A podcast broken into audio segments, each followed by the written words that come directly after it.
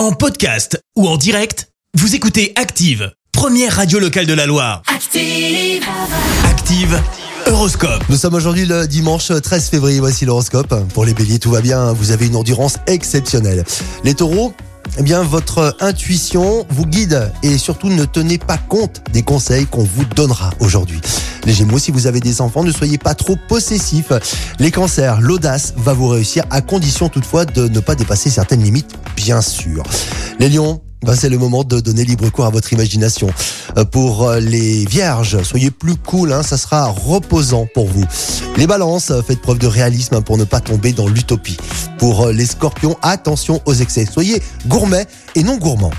Les sagittaires, adonnez-vous à du sport. Pensez à faire quelques exercices physiques, même à la maison.